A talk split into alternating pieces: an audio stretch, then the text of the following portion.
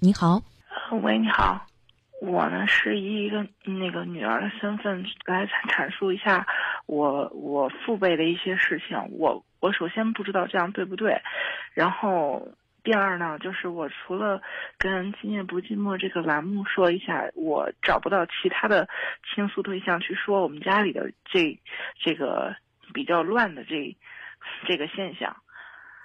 总之，我现在的一个状态就是说，我已经在我我们那个有一点畸形状态的一个重组家庭，已经是嗯被排挤出去了。就是从零八年开始吧，我爸跟我我奶奶家的一个保姆，然后发生一些事情，然后那个保姆就变成我后妈。然后呢，自此之后，我的生活质量是一直在下降。在我后妈进门之前，我爸是一直十几年处于一个表面看起来是一个单身的状态。然后，呃，他跟我妈离婚之后，然后就一个人带着我，就是。所有的人看起来就是他一个人很辛苦啊，怎么怎么样？其实，其实他的生活花红柳绿的。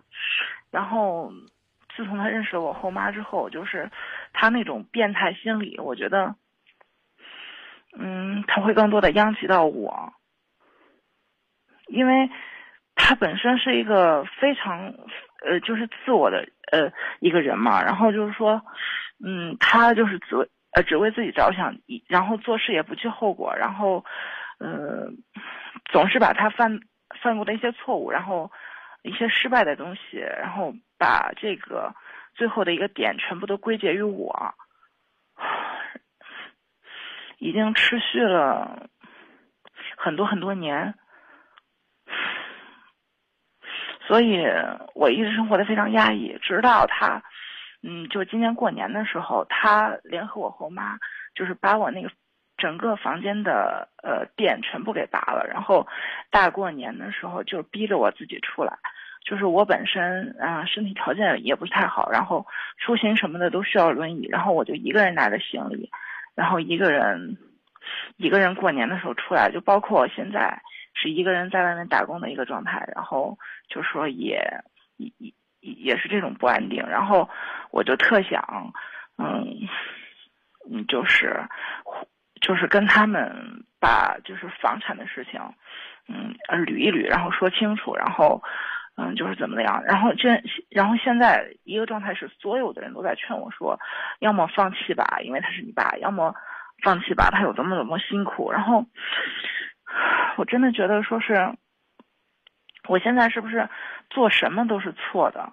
然后我我我我我不太知道我下一步，我到底应该怎么做？您工作上有没有什么需要我们帮助的？嗯，工作上目前不需要，因为，嗯，我现在就是电子商务这一块，我觉得我自己做的还不错，最起码自己可以果腹。嗯。然后只要我想赚钱，我随时都能赚钱。那真那真的挺让人钦佩的。有空我们找你也学学，看这电商怎么做。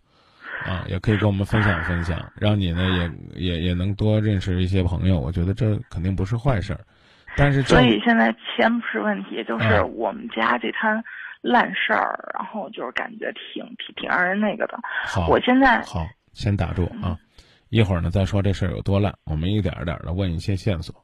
啊，花红柳绿，呃，是父亲的，我们过去讲话叫作风问题。对。啊。但是呢，似乎呢也不至于到叫烂事儿，呃，因为他离婚了，他可以去追花，也可以去煮草，啊，他。但是你不不管他是追不到，还是把别人肚子搞大了，最后他都会把这个责任归结于我。我是为了给他找一后妈呀，我是为了给他怎么怎么样啊？你看我现在婚姻那么失败吧，就是因为我一个人带了一孩子，问题在这儿。呃，你认为他的这种抱怨或者吐槽当中就没有一点点值得认同的东西吗？哦，我觉得你要去做什么事情，那是你的选择。你，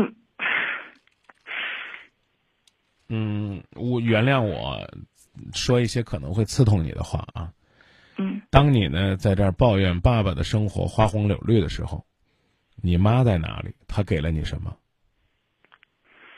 嗯，给钱算不算？他嗯他给了他给了你和父亲远远不同的感受吗？给了你你所想要的无尽的温暖吗？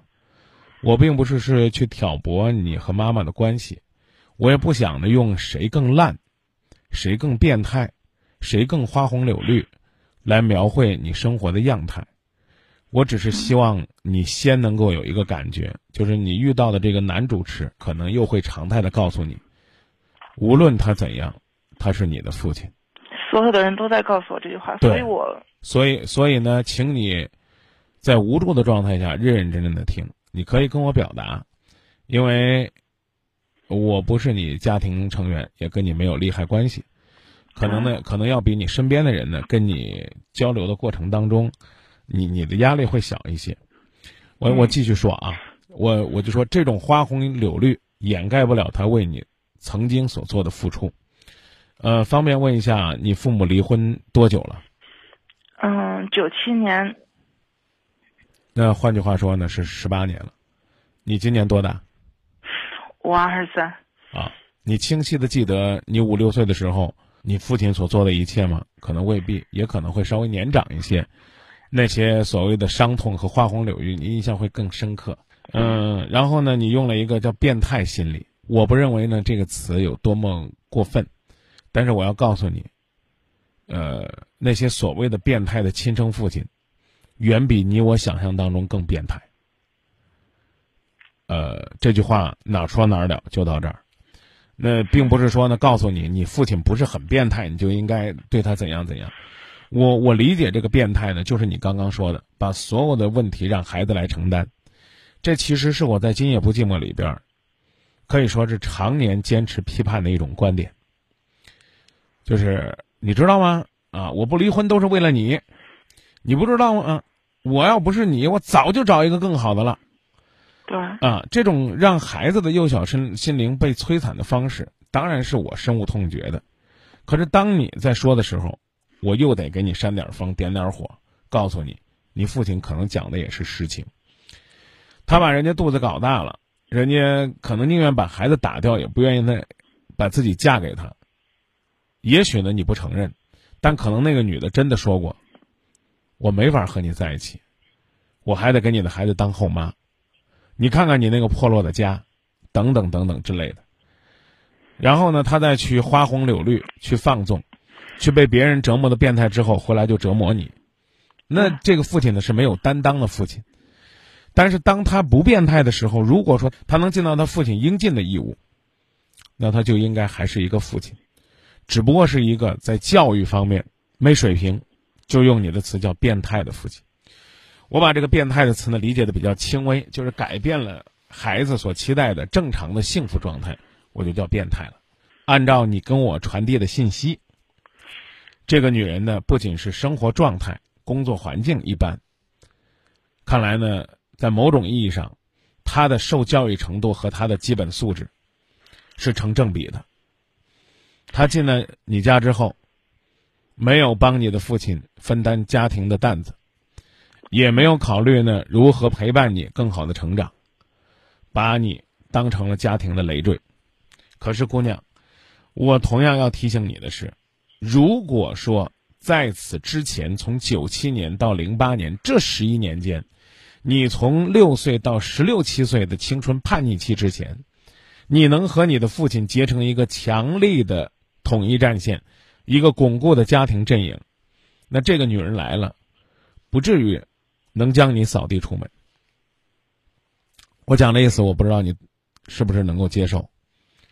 就是其实原本你和你父亲就有很多的隔阂，大家都彼此视对方为一种不可理喻的变态的东西。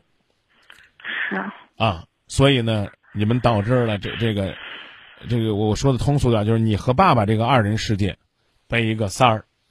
给给给给占了，好吧？那我们现在回来说，我因为我刚才听到你说你还要坐轮椅啊，嗯、然后呢掐电把姑娘赶出去啊，甚至呢没有一句话。你比如说嘛，你爸要是怕老婆，这女的真是一彪悍的悍妇泼妇，他也应该呢把你送出去，苦口婆心的跟你说啊，你爹无奈娶了这样一个女人进门，啊，起码也得像那个白雪公主里边的王后一样，啊，国王要对公主说，你妈实在是太厉害了，我弄不过她，啊，他说让你出去你就先出去吧，啊，我缓和缓和，啊，我有空来多看看你。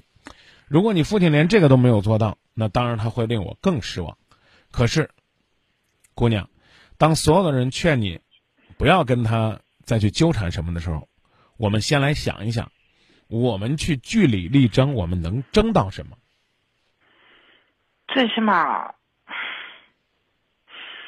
我能拿到那个房子的百百分之六十到百分之七十，到时候把房子一卖，谁谁都捞不着。呃，我我我能听你给我分析分析吗？那钱是我不是那房子是我是我亲妈拿拿一部分钱去买的，现在凭什么让后妈给占了呀？哪一年的？然后九几年买的房子吧。跟你有一毛钱的关系吗？可是他们签过一个协议，说是十六岁以后要把那房子给我。现在我爸不认那个协议了呀。协议呢？协议在我妈手里。啊，找你妈去，看你妈站出来不？找律师去，问有法律效力不？然后把房子拿过来，弄得你爹将来呢得求着你。然后他如果来求你了，甚至呢为了能够老有所居，和那个女人离婚了，你还要她不？可是问题是，现在他还占着我爷爷奶奶家房子，把把我爷爷奶奶家房子也给租出去了呀。哦，那爷爷奶奶在哪儿呢？我奶奶去世了，他们把我爷爷就随就就是随便拉到一个房间里，然后每天都让他睡觉。嗯。嗯，就是一个不用的放杂物的地方。啊。你做什么了？把那个老人家接过去的时候，那个时候你你能为老人做什么？你告诉我。你没回答我，我把这个问题忽略了，我搁在这儿。那我是不是可以用一个你听着很不舒服，但是很美丽的词汇这样形容？奶奶过去之后，他们把爷爷接到了自己的身边，尽管不怎么照顾他，但是还是呢住在自己家里边。你把那个房间房间的形容层堆了很多的杂物，父爷爷呢就和那些杂物在一起，那总是也在你父亲的屋檐下。我刚刚已经把这个观点跟你说了，你可以去。你妈只要站出来，来跟你要这个房子，啊，你能要走百分之六十、百分之七十，可以。要完之后，你在那个房间里边照顾你的爷爷，去替你父亲尽一份孝敬的义务。同样，你回答我那问题，你可以不接纳那个女人，但是你必须要赡养你的父亲，这你能明白吗？但是你回答我，你明白不明白？你不是跟我讲法律吗，姑娘？你跟你父亲共同生活了，生活到了十六岁、十八岁，你翅膀硬了，你把房子拿走了，你父亲老来的依靠在哪里？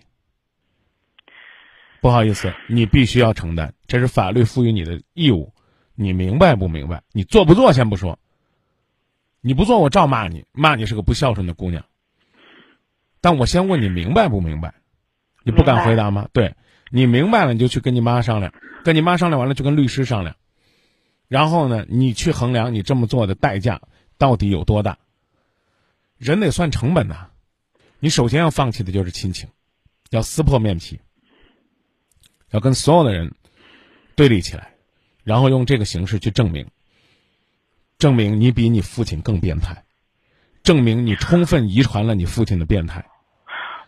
其实生活就是这样残酷，所以，我之所以想那么干，是因为我被那个女人欺负成什么样了。他，我爸根本就不去管，也不去问。我特别理解，但是呢，既然是这样的，为什么我们不能假想，我们搬出去也是？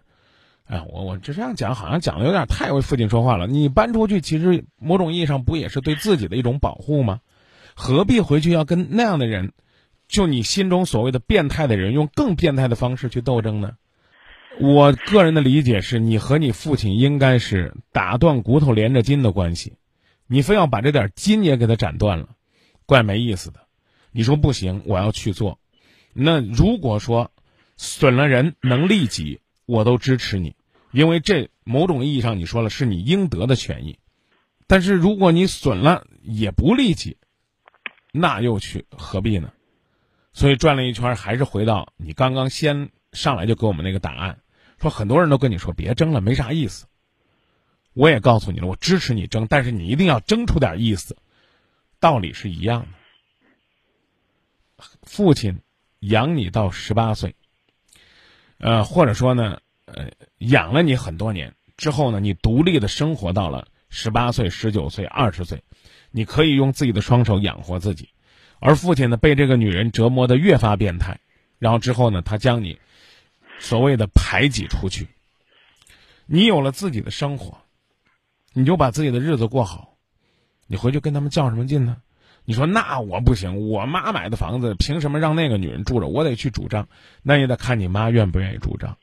所以又回到我我妈说一切等我爸百年之后再说。对呀、我不我不明白这话的用意。没什么用意，那就是说明如此被深刻伤害的人，还曾经因为夫妻之爱心存怜悯，不愿意兵戎相见、正面冲突。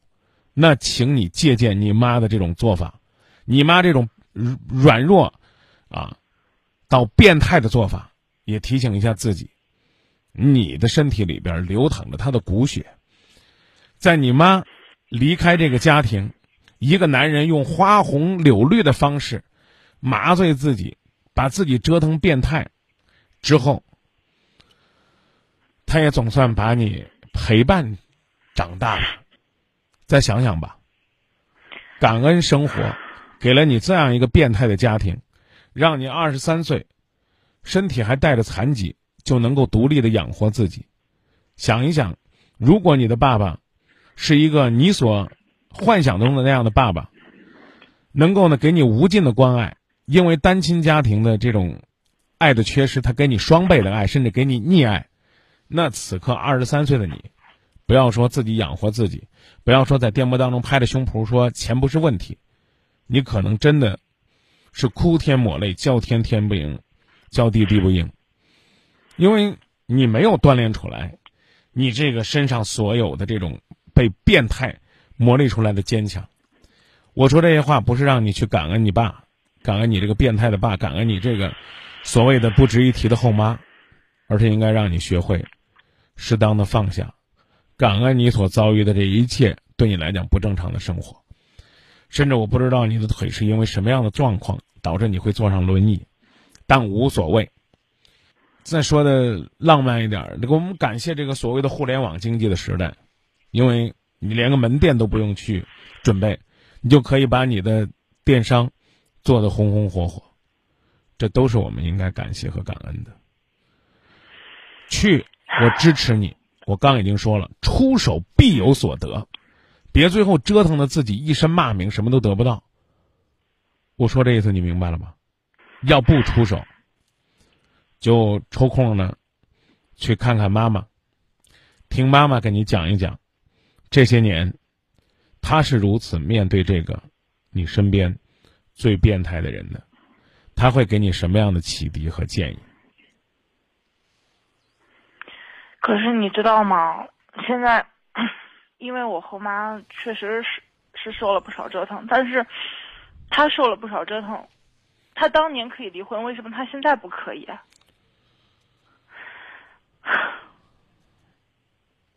我这个问题。你真的要我回答吗？跟你说，跟你说三个理由，五个理由都说服不了。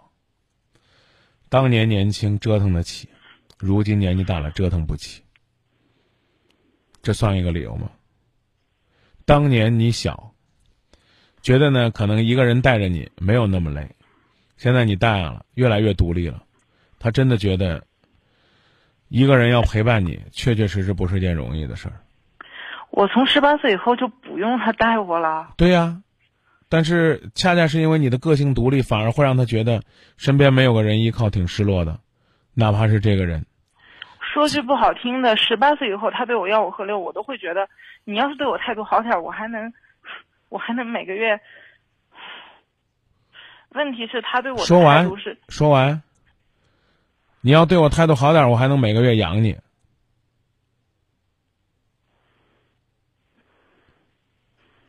你要对我态度不好，我能怎我还怎么地？对父母，我们还要求多少的态度？是，时尚的、良性的教育讲求尊重。我一直是这么多年，一直是想跟他以一个平等的状态去。我说我要怎么样才能跟你平等？然后他说你自己能挣钱了，自己能独立了，才有资格跟我坐着说话。到我真的能挣钱了，我挣钱比他多的时候，他还是不能给我一个我所期待的那种平等的人格。然后这就让我很。这些年他已经被扭曲了，别跟我谈这个平等的事儿了。我也跟你。说点你不乐意听的，知道吧？往前推个，你也觉得他是被我扭曲的吗？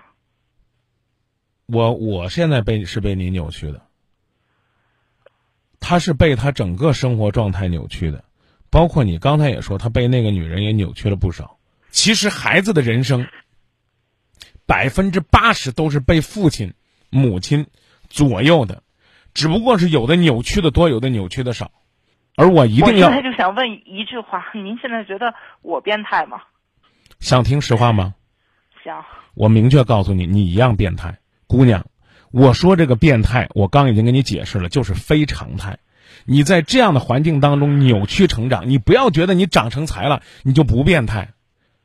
你跟一个变态的人，然后玩的他求饶，你能用什么样的方式？那我只能比他更变态。对呀。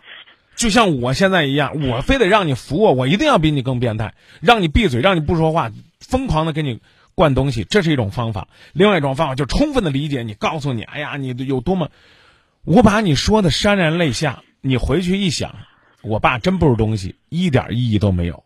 我只告诉你，你在变态的环境当中成长，你长成了黄山那个悬崖上那么奇形怪状的一棵迎客松，你有了那样。独特的魅力，你是应该感谢悬崖呢，还是应该痛骂悬崖呢？可能你什么都不用做，但是请你记得，在某种意义下，你和那块扭曲你的悬崖是一体的。我希望听到的最温馨的回答是：我会去争的。我争是因为我告诉他我长大了。我争来之后，我会告诉他，他什么时候愿意回来，我都欢迎他，因为这是他的家。而不是说他把我从家里边赶出来，他甭想再回这个家，这就叫以变态对变态。是，谢谢。好，最后还再总结一句，就是用变态的方法一定不可能扭转现在的变态。